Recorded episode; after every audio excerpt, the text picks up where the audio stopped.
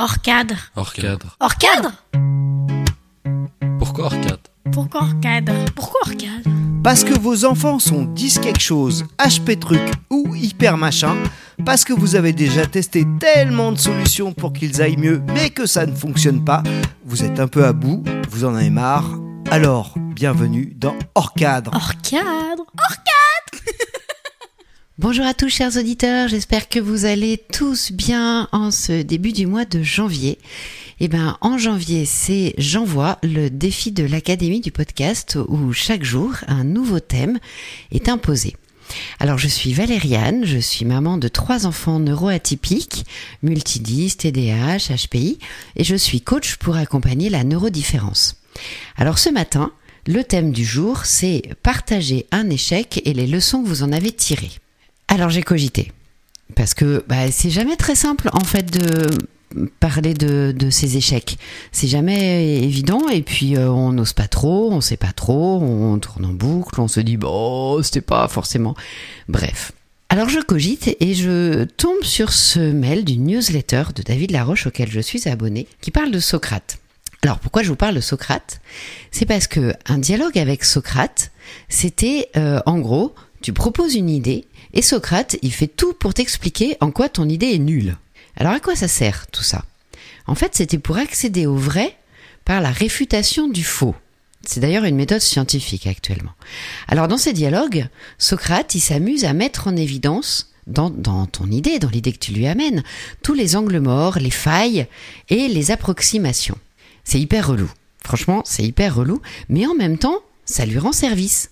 Parce que chaque échec, ou en tout cas chaque opposition amenée par Socrate, c'est l'occasion de peaufiner l'idée, de l'affiner, de la recalibrer, de la voir, de voir autrement, de trouver les arguments, ou en tout cas de retravailler son idée, jusqu'à enfin tomber sur l'idée, ou la, la vérité, comme disaient les philosophes. Alors quand Socrate contredit son interlocuteur, ça n'a rien de personnel. C'est pas pour lui dire à lui qu'il est nul et qu'il n'est pas intelligent, c'est pour challenger son idée. Aujourd'hui, je crois qu'on appellerait ça un feedback. En fait, le seul message derrière, c'est essaye encore. Essaye jusqu'à trouver l'idée qui sera tellement solide qu'elle triomphera de toutes les contradictions. Et ça, en fait, ça fonctionne super bien. Et du coup, Socrate, dans ce qu'il faisait, c'était un peu mettre son interlocuteur en, en échec pour l'amener à, se challenger, à aller encore plus loin et à trouver l'idée tellement solide, tellement vraie que, enfin, c'était plus possible de la réfuter, en fait, parce que elle était là, elle s'imposait et quelque part, il y avait même plus besoin de la réfuter tellement elle était bien présentée, dite, etc.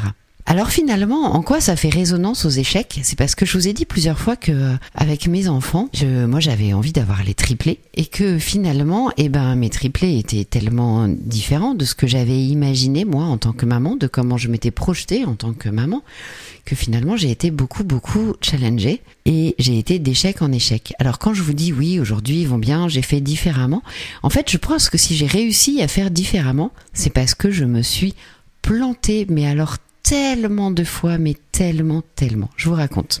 En fait, j'ai commencé à lire, à me renseigner sur comment les accompagner, comment faire, parce que forcément, ils étaient tellement différents de moi, de mon éducation, de ce que j'avais appris, que je ne pouvais pas les élever tout pareil. Alors il fallait que je trouve d'autres choses. Et plus on se renseigne, vous savez, sur Internet, c'est toujours pareil. Quand vous vous renseignez sur un lave-vaisselle, vous avez tout à coup des tas d'annonces de lave-vaisselle. Bon, bah là, en se renseignant sur comment accompagner un enfant neurodifférent, comment accompagner un enfant dyslexique, vous avez des tas de push, de propositions, etc. Comme euh, apprendre à lire à son enfant en dix jours, euh, faire de son enfant le meilleur de la classe en trois jours et demi. Bref, euh, et moi j'ai essayé un peu tout ça. C'était rigolo finalement. Je me suis dit, bah, après tout, allons-y. Alors, j'ai pas pris mes enfants pour des, des, des, des sujets d'expérimentation. Je me suis simplement dit, ok, essaye, essaye au travers de ce qui te touche et ce qui marche.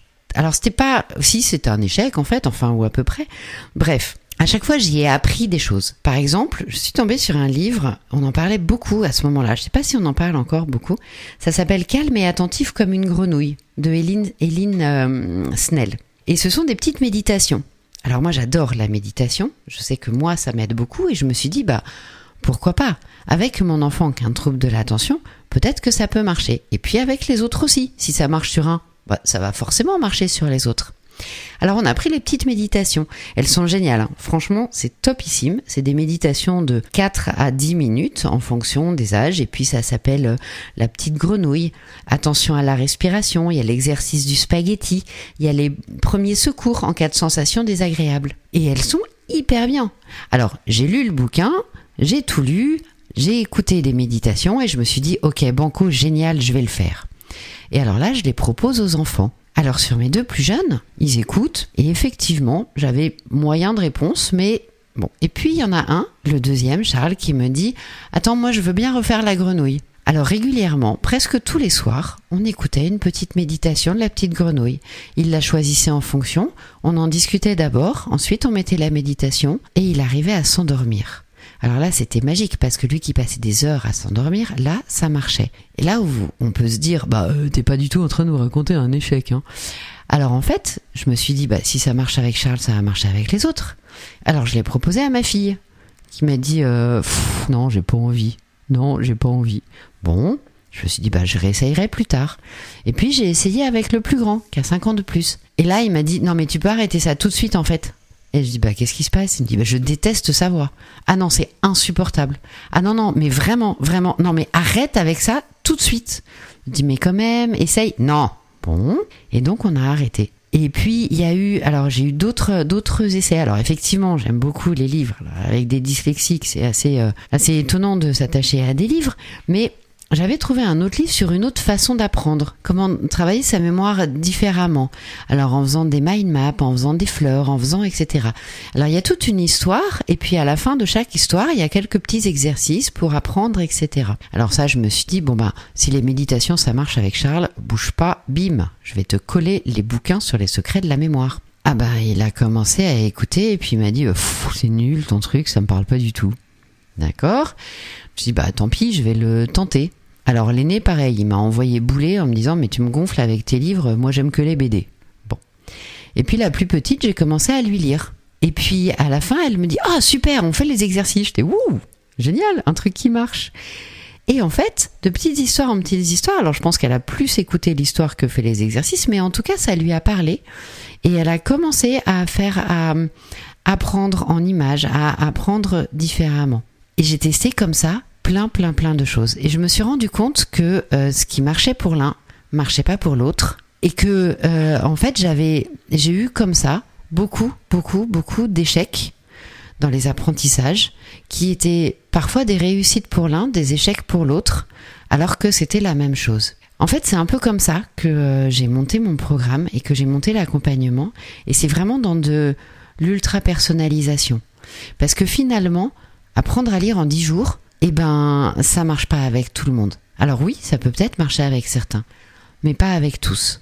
J'avais acheté des casques aussi pour écouter des musiques relaxantes, des euh, etc. Et là, alors je dépensais une fortune là-dedans. Ça n'a marché avec aucun. Bon, enfin si avec moi parce que moi j'adore, mais en fait c'était pas pour moi que je le faisais au départ. Tout ça pour dire que c'est grâce à, tous ces, ces échecs, un peu comme Socrate en fait, ça m'a challengé sur chacun. Ça a vraiment mis en lumière que chacun est différent. Quand j'entends des parents dire oui, mais moi, mes enfants, euh, je les éduque pareil. Bah, en fait, je crois pas.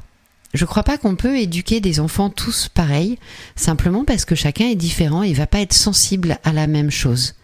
Et que parfois ce sera un échec avec l'un et une réussite avec l'autre. Et d'ailleurs, bien souvent, on entend Ah oh bah je comprends pas, je les ai éduqués pareil, mais alors euh, vraiment, euh, oh là là, ils en ont pas retiré les mêmes choses.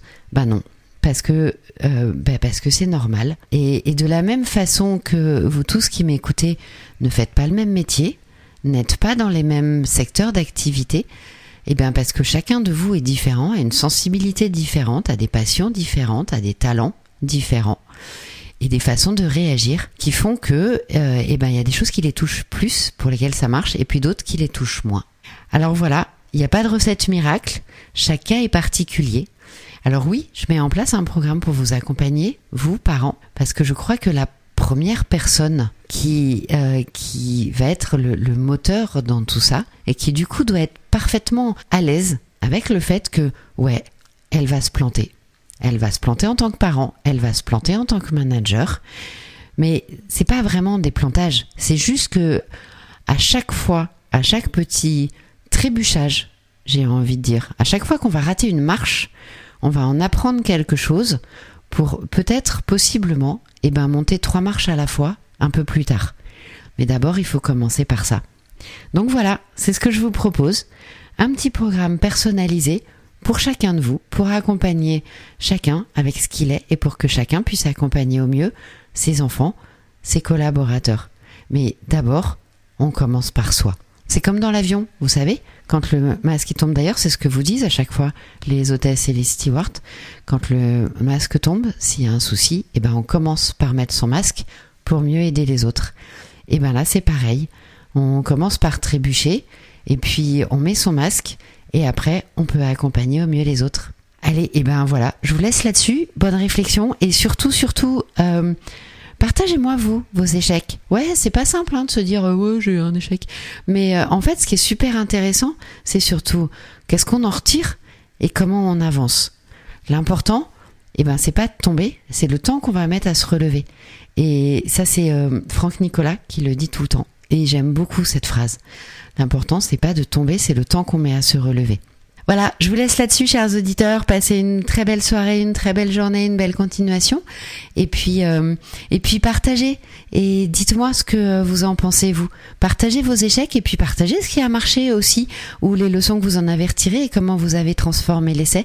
Parce que ça, je pense que ça peut tous nous aider. Continuons à être une belle communauté. Allez, à bientôt Hors cadre Merci de nous avoir écoutés et si ça vous parle, n'hésitez pas à vous abonner à notre podcast, suivez-nous sur les réseaux sociaux, commentez, partagez vos expériences, posez-nous des questions, parlez-en à vos amis. Plus on est de fous, plus on guérit. Hors cadre Hors cadre. Hors cadre Hors cadre Hors cadre Hors cadre C'est ensemble qu'on peut créer une communauté de parents engagés et joyeux. Prenez soin de vous et surtout de vos enfants extraordinaires. Hors cadre. Hors cadre Alors, merci et à bientôt pour un nouvel épisode. Hors